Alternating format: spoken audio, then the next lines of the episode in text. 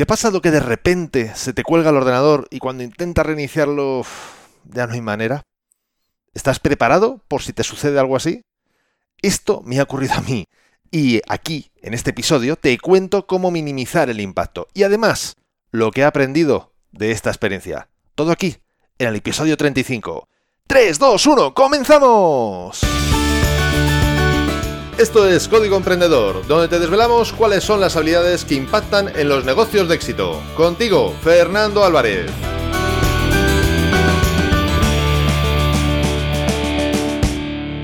Aquí estamos, un episodio más, una semana más, siempre desde la trinchera, desde donde los emprendedores producen resultados, desde donde tiene lugar la acción. Y antes de comenzar con el episodio hoy, tenemos una pregunta, una pregunta que viene de Eduard Guzmán de Montería, Colombia y nos dice, en este capítulo, el 32-33, Pirri habló de conocerse a uno mismo y de algunas herramientas de diagnóstico para actitudes y actitudes. ¿Sabes a qué herramienta se refería? ¿Conoces alguna que me puedas recomendar?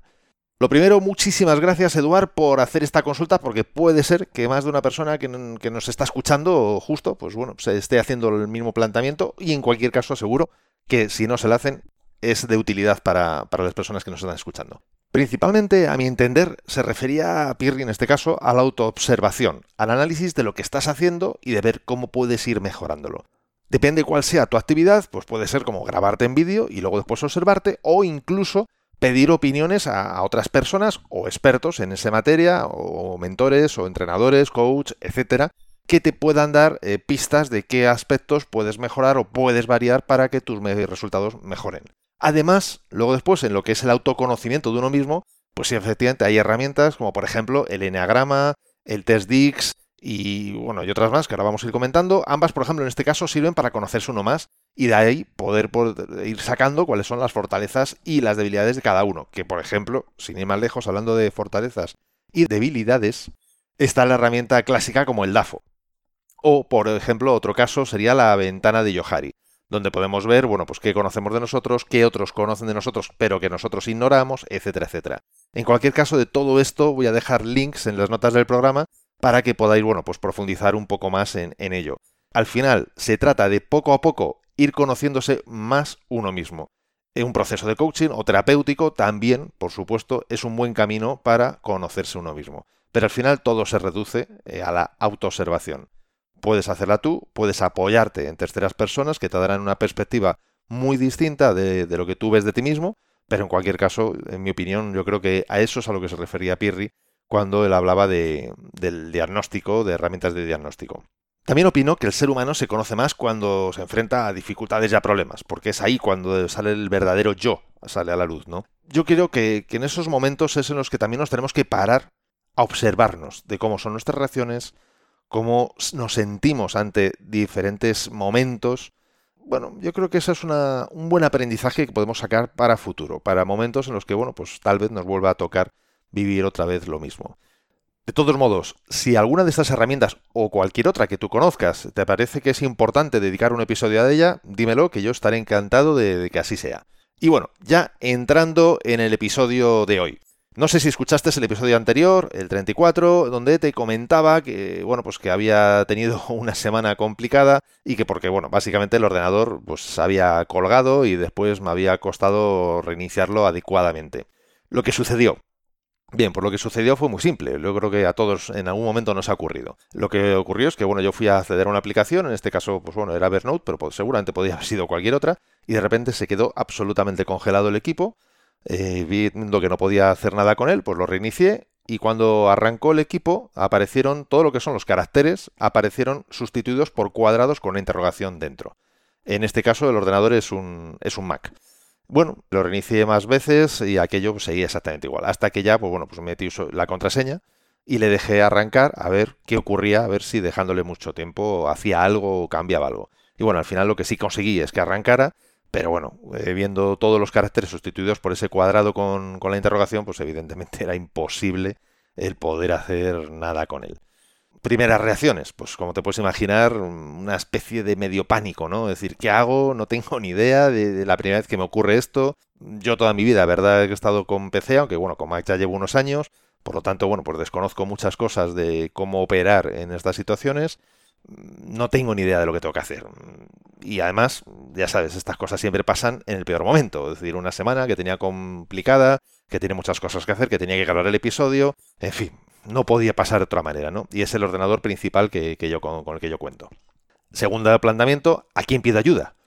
A Apple, sí, puedo llamar a Apple, pero es que ya no tengo garantía. El ordenador ya hace cuatro años que lo compré, la garantía venció y no sé si me van a poder ayudar o cuánto me va a costar esa ayuda en un momento dado.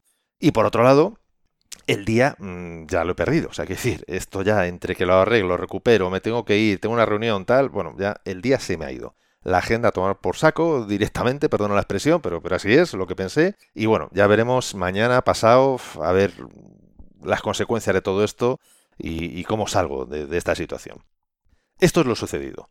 Y esta fue mi reacción.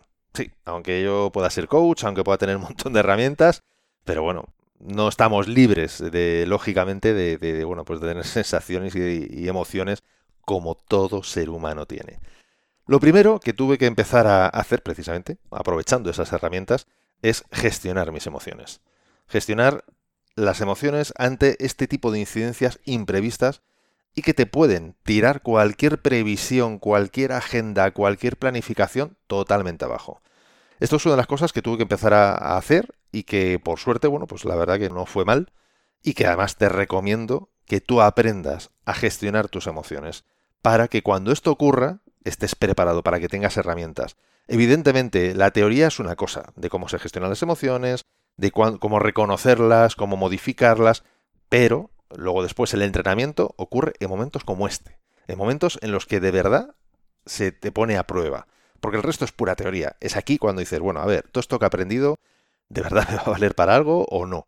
Bueno, pues cuando tengas una situación de ese tipo, enfócala desde ese ángulo, enfócala desde el ángulo de, mira, estoy en el gimnasio, vamos a entrenar, a ver lo que he aprendido y lo que puedo sacar de provecho de esto. Segundo punto, la importancia de tener backups. Y concretamente además de dos tipos. Por un lado, estamos hablando de un backup de datos, de programas y de las listas de cosas que tienes que instalar. Eh, todo en soportes garantizados, es decir, o método papel o algo que puedas acceder online desde el móvil, etcétera. Es decir, no vale tenerlo todo bien documentado en un documento de texto que tengas dentro justo del ordenador que se ha fastidiado. Si lo tienes eh, en el ordenador, tienes que tener una copia online. Y además tiene que ser una copia actualizada, evidentemente. online, y quien dice online dice, pues eh, como te digo, en un, que sea en soporte a papel. Hombre, para tener los datos, evidentemente hace falta más que soporte a papel. Pero bueno, para la lista de cosas a instalar, sí.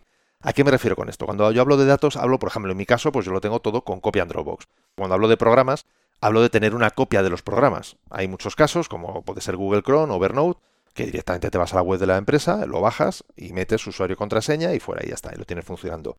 Pero hay otros casos de otras aplicaciones que, bueno, en mi caso a lo mejor por ser Mac, pues en Apple Store, pero hay otros que a lo mejor simplemente me los bajé del, del desarrollador y a lo mejor la empresa ya no existe o lo que fuese. En cualquier caso, te ayuda muchísimo que tú tengas una carpeta en la medida de lo posible con una copia de esos programas para que luego a la hora de instalar solo tengas que ir uno a uno instalando. Además de esto, como te digo, hay programas que estarán en esa carpeta, hay programas que tendrás que simplemente ir a la web del desarrollador o ir al Apple Store o la aplicación en cuestión, dependiendo de cuál sea tu sistema, sí sería importante que tengas una lista de qué cosas quieres o necesitas instalar en tu ordenador. En mi caso, yo es una lista que guardo en Evernote, de forma que si yo tengo que reiniciar el equipo entero, formatear y instalarlo desde cero, solo tengo que ir a, a ese documento y a partir de ahí, pum, pum, pum, ir bajándome cada uno de esos programas o ir instalando cada uno de esos programas. Súper sencillo, o sea, rápido, tardo, lo que se tarda en instalar, nada más. Segundo tipo de backup, un tipo de backup a modo de imagen, lo que se llaman backups de imagen de, disco, digamos. En este caso, Time Machine no es un backup de imagen, lo que te hace Mac, pero puede valer. Si tienes PC, pues hay aplicaciones que te sirven para eso.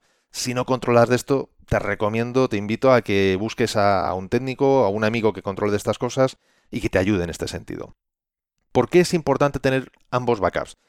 Si el sistema se ha estropiciado totalmente y no te queda más opción que formatear e instalar poco a poco cada una de las aplicaciones a partir de este operativo, el primer backup te lo deja resuelto. Vas a tardar más en recuperarlo, en función también del tamaño de, datos que tengas, de, de espacio, de programas, etcétera, pero lo recuperarás. Por otro lado, el tipo de imagen lo que te ofrece es la posibilidad de, dependiendo de cuándo tengas hecha ese último backup, recuperar el sistema tal y como tú lo tenías, con todo, con los correos, con todo, o sea, tal cual, posiblemente en muy pocas horas en comparación con lo que sería el otro. Y todavía, lo aún para mí más importante, es que en el primera de las opciones tú tienes que ir instalando cada uno de esos programas, eh, haciendo la copia de los datos, etcétera, etcétera, mientras que en el segundo tú le das la instrucción de restaurar la imagen y te olvidas. Él ya se tirará la cantidad de horas que se tenga que tirar, pero a partir de que tú des el botón de restaurar, ella lo hará y cuando te des cuenta ya lo tendrás todo montado. Por lo tanto, podrá consumir seguramente mucho menos tiempo que el otro, que la primera opción, y además, por tu parte, no tendrás que estar ahí haciendo nada. Simplemente lo dejas y él ya se hace. Otra opción, tener un equipo de apoyo para trabajar, otro ordenador. Igual o similar, no tiene por qué ser idéntico. En mi caso, por ejemplo, en este caso, era un ordenador de sobremesa y lo que yo tengo es un portátil. En mi caso, tengo esta configuración porque me es mucho más cómodo. Cuando estoy en el despacho, prefiero trabajar con una pantalla más, bueno, en este caso incluso con tres pantallas eh, más grandes, etcétera, etcétera. Pero como también por temas de ponencias, formaciones y demás, tengo que viajar, bueno, pues tengo un portátil, además en este caso más pequeño, de 13 pulgadas, para que sea realmente portátil, no sea portable, es decir, no necesite ruedas para llevarlo y bueno, pues pueda trabajar más cómodamente con él en, los desplazamientos. En este sentido, evidentemente, el sobremesa es más potente que el portátil, pero con el portátil puedo hacer lo mismo que puedo hacer con el sobremesa. Tiene potencia suficiente para hacer exactamente lo mismo. Otra cosa es que, bueno, pues tiene la incomodidad del tamaño de pantalla, que por ejemplo, sin ir más lejos, para hacer este podcast, pues hombre, es mucho más cómodo editar en una pantalla grande que en una pantalla pequeña, lógicamente. Por lo menos para mí lo es. Y en este sentido, también es importante contar cómo es tu ecosistema. Quiero decir, si incluso puestas a mal mi ordenador se fastidiara, en mi caso, como todo mi ecosistema, en este caso es Mac, pero si fuera PC es lo mismo, funcionaría exactamente igual. Si tú tienes tablet, tienes teléfono, igualmente tú seguramente a muchas, no todas a lo mejor, pero muchas de las aplicaciones, muchos de los datos vas a poder acceder tanto desde uno como desde otro. De forma que tu productividad puede reducirse, pero no anularse. Podrías salir adelante, podrías seguir contestando correos, podrías seguir mandando ofertas o lo que sea que tengas que hacer. Aunque a lo mejor pues hay cosas como la edición de vídeo que dependiendo del programa que utilices, bueno, pues a lo mejor en ese sentido sí no puedes hacerlo con la misma calidad o de la misma manera. Bien, esto son detalles que tienes que tener en cuenta, pero antes de continuar, quiero que recuerdes que este episodio de Código Emprendedor ha llegado a ti gracias a desde la trinchera.com, donde podrás encontrar muchas más técnicas, estrategias y trucos para mejorar tus habilidades profesionales y llevar tu negocio mucho, mucho más lejos. Y ahí vamos al siguiente punto. Trabajar días por delante, en medida de lo posible. ¿Qué me ocurrió a mí? Que estaba con la agenda llena, tenía que grabar el podcast y estaba a dos días, sí, dos días del día de publicación, que es el viernes. Si yo lo hubiera hecho con más antelación, bueno, pues podría tener más o menos dificultades, pero desde luego ese tipo de situaciones las hubiera ido cubriendo. Eso nos pasa a muchos a los que nos gusta y, nos y funcionamos muy bien con la fecha de, límite, ¿no? La última hora. Creo que es importante en este sentido que, bueno, pues que hagamos un esfuerzo por mentalmente o a nivel de agenda nosotros ponernos esas fechas límites antes, antes de que venzan, antes de que tengamos que entregar ese entregable o lo que fuese. De tal manera que podamos, como decía, trabajar días por delante, al menos en lo que podamos. A lo mejor hay cosas en las que no, es factible. Solemos dejarlo todo, como digo, para el último día y eso normalmente no es muy productivo. Al final, también este tema de, que, bueno, es que yo trabajo mejor bajo la presión de la fecha de entrega. Bueno, pues cámbiate la fecha de entrega. Yo esto lo he hecho muchas veces. Yo funciono mejor con esa presión, pero lo que hago es que me pongo una fecha de entrega y me creo esa fecha de entrega con anterioridad. Y luego después disfruto del poder ir un poco más tranquilo, ¿no? Por ejemplo, imagínate que el último día son tres días antes de cualquier cosa que tengas que hacer. Bueno, eso te ayudaría a reducir estrés y seguramente a cumplir plazos. Después, objetivo en estas situaciones de crisis. Para mí el objetivo es reducir el tiempo de recuperación y así lo antes posible poder volver a trabajar con normalidad y ser productivo. Por lo tanto, para reducir el tiempo de recuperación y además el estrés, por supuesto, no nos olvidemos de la parte emocional, para mí lo más importante es tener diferentes opciones, como te decía antes, dos tipos de backups, un ordenador de sustitución, etcétera, etcétera, de forma de que pase lo que pase, bueno, pues te puedas eh, estar tranquilo de que todo no se va a perder. Puede que puedas perder algo dependiendo de la última copia que se ha hecho, etcétera. Y por cierto, por supuesto, siempre invito a que te plantees que un backup se tiene que poder hacer de forma automática. Si tú tienes que intervenir, aunque solo sea enchufando el disco para que se haga el backup, el backup no va a estar actualizado, garantizado, por experiencia propia y ajena. Si el ordenador tuyo sobremesa, deja un disco ya enchufado de forma permanente. Si el ordenador es portátil y vas y vienes y, no, y tienes que poder estar enchufando, cógete un disco que se conecte por wifi. Yo el portátil, por ejemplo, los backups que tengo los hago por wifi. En el sobremesa los hago por cable. Evidentemente es mucho más rápido por cable, pero es que yo sé que si el portátil tuviera que estar enchufando el cable, muchos días, pues por esto o por lo otro, no se harían. Y eso es el peor de los problemas. Porque siempre que hay un día que no se ha hecho, zasca, ese día es cuando te pasa. Por lo cual, automatiza. Eso tiene que ser algo 100% automático. Y un último aprendizaje que me parece muy importante. Mi experiencia con atención al cliente en Mac.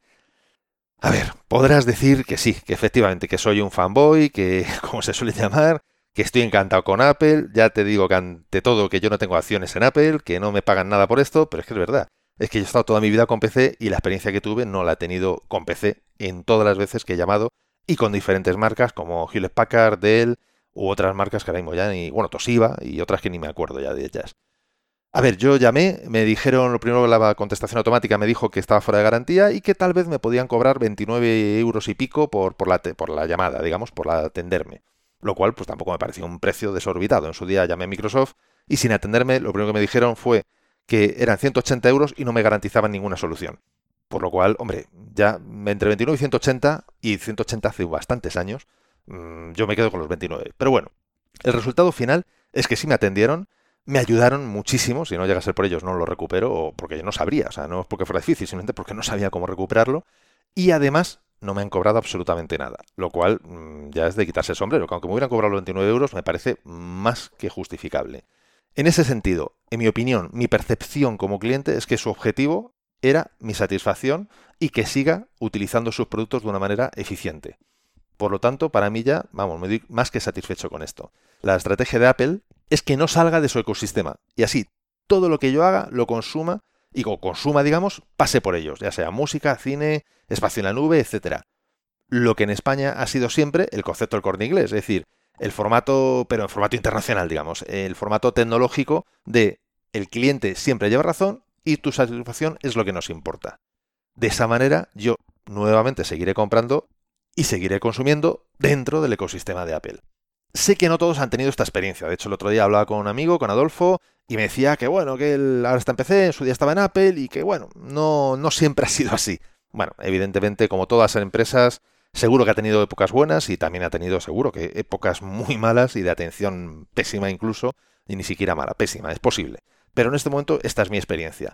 Y donde yo quiero ir a parar con esto, que no es una venta de Apple, es, bueno, ¿y todo esto a mí para qué me sirve? ¿Todo esto qué aprendo de ello? Por muy sencillo. Y es que cuando te llama un cliente, en ese momento eso es lo más importante. No es lo más importante cuánto ha pagado, cuál es el tamaño de la facturación de ese cliente, si está en garantía o no está en garantía. ¿Por qué? Porque el cuidar a un cliente te garantiza que a partir de ese momento la siguiente compra te la haga a ti. Te garantiza que si tiene una oportunidad de tener un micrófono como es en este caso, hable de ti, etcétera, etcétera, etcétera. Y no hay mejor negocio que atender bien a un cliente, porque entonces el cliente te atenderá bien a ti. Para mí el negocio siempre debería de ser ese, dentro de las capacidades o posibilidades que cada uno tengamos. Y después, el concepto de estrategia de Apple también me parece muy interesante. El, el concepto de todo lo que yo te vendo es con la idea de que no salgas de mi ecosistema, pero estés tan satisfecho que es que ni te plantees salir del ecosistema. Es decir, estés tan contento de todo lo que es los servicios y productos que te vendo, que es que no sea ni siquiera una opción es salir de ese ecosistema. Al menos es lo que intentan. Luego ya cada uno, evidentemente, es muy libre de hacer lo que considere. Bien, esta es mi experiencia, esto es lo que he aprendido, estas son las recomendaciones que te doy para que cuando esto ocurra, que es desgraciadamente muy probable que antes o después nos ocurra a todos, porque la informática da igual, que estés en Apple, que estés en PC, que estés en Android o da igual, es lo de menos, al final los sistemas fallan, la informática falla, y el problema es que la dependencia nuestra cada día es mayor. Por lo tanto, más vale estar protegido, que un seguro de inundaciones está muy bien, pero posiblemente es más improbable, dependiendo de dónde vivas, por supuesto, pero es más improbable que tengas una inundación y sin embargo es muy probable que tu ordenador pues o lo roben o se pierda o simplemente explote por dentro, digamos, ¿no? No es que salga ardiendo. Y en este sentido, bueno, pues espero que te sea útil. Me encantará saber cuál es tu experiencia. Si tienes alguna otra recomendación, que me la compartas. En las notas del episodio tienes un enlace donde puedes compartirlo. Y por supuesto, yo encantado lo traeré aquí y bueno, así entre todos podemos sumar más, entre todos vamos a poder aprender más. Y en el próximo episodio de Código Emprendedor te voy a traer un invitado que nos va a hablar de un proyecto que me parece muy, muy interesante. Por varios motivos. Primero, porque rompe paradigmas de lo que es posible y de lo que no. Segundo, porque da oportunidades tanto a las pequeñas empresas como a las grandes. A la vez. Sí, así es. A las grandes y a las pequeñas. Tercero, y muy especialmente porque funciona. Hasta el punto de que ya le están saliendo copias, ya están copiando ese proyecto. Y cuarto, que no la última, pero la cuarta que te menciono aquí, es que además, como bonus track, si no lo sabes ya, aprenderás qué es esto de la industria 4.0. Pero todo esto lo podrás conocer en el siguiente episodio, así que no te lo pierdas. Y ya sabes que la mejor forma para no perdértelo es suscribiéndote precisamente a este podcast, desde tu aplicación favorita de podcast. Y ya sabes que el éxito y los resultados de la empresa dependen más de cómo hace las cosas que de estar 100 horas trabajando. Por eso, precisamente, te he recopilado más de 100 acciones que sé que pueden multiplicar tus resultados, porque es la consecuencia de estudiar a personas de éxito y además de haberlas puesto en práctica, de haberlas experimentado. Las tienes todas recogidas en mi book gratuito Multiplica por 100. Puedes bajártelo totalmente gratis en desdelatrinchera.com barra x100. Te dejo el link en las notas de este episodio. Y además te explico un sencillo método para aplicarlas de forma que ya notes mejoras en tus resultados, incluso habiendo solo aplicado unas pocas de estas acciones que te recomiendo. Y hoy te traigo seis frases célebres relacionadas con la crisis y los fracasos o tropiezos. Lo primero, ni siquiera es una frase célebre, es un proverbio holandés que me encanta y que te recomiendo que tengas siempre muy presente, que dice, no puede impedirse el viento, pero hay que saber construir molinos. La segunda nos la trajo Napoleón, que nos dijo, si quieres que algo sea hecho, nombra un responsable. Si quieres que algo se demore eternamente, nombra una comisión. La siguiente nos la trajo Antoine de Saint-Supéry y nos dijo, el hombre se descubre cuando se mide contra un obstáculo. La siguiente es de Robert Kiyosaki, el autor de Padre Rico, Padre Pobre. El fracaso derrota a los perdedores, el fracaso inspira a los ganadores. La siguiente es de Milton Friedman, que nos dice, solo una crisis, real o percibida, da lugar a un cambio verdadero. Cuando esa crisis tiene lugar, las acciones que se llevan a cabo dependen de las ideas que flotan en el ambiente. Y la última es de Honore de Balzac, que nos dice, en las grandes crisis, el corazón se rompe o se curte. Si te ha gustado este episodio, compártelo en tus redes sociales. Estarás ayudando a otras personas a liderar su propia vida y, por supuesto, me estarás ayudando a mí a llegar a más personas, porque juntos podemos hacerlo. Juntos podemos lograr un cambio grande. Juntos podemos marcar la diferencia. Y si quieres dejarme un comentario o una valoración en Apple Podcast, iBox o en cualquier otra plataforma desde la que me estés escuchando, te estaré muy agradecido. Es otra forma de hacerme saber que estás ahí y que quieras que siga aportándote valor. Y ya lo sabes, el mejor momento para ponerte en acción fue ayer. El segundo mejor momento es ahora. Y esto ha sido todo por hoy. Nos escuchamos en el próximo episodio, donde aprenderemos más sobre las habilidades que impactan en tu negocio. Y acuérdate de disfrutar, a no ser que tengas otros planes. Hasta pronto.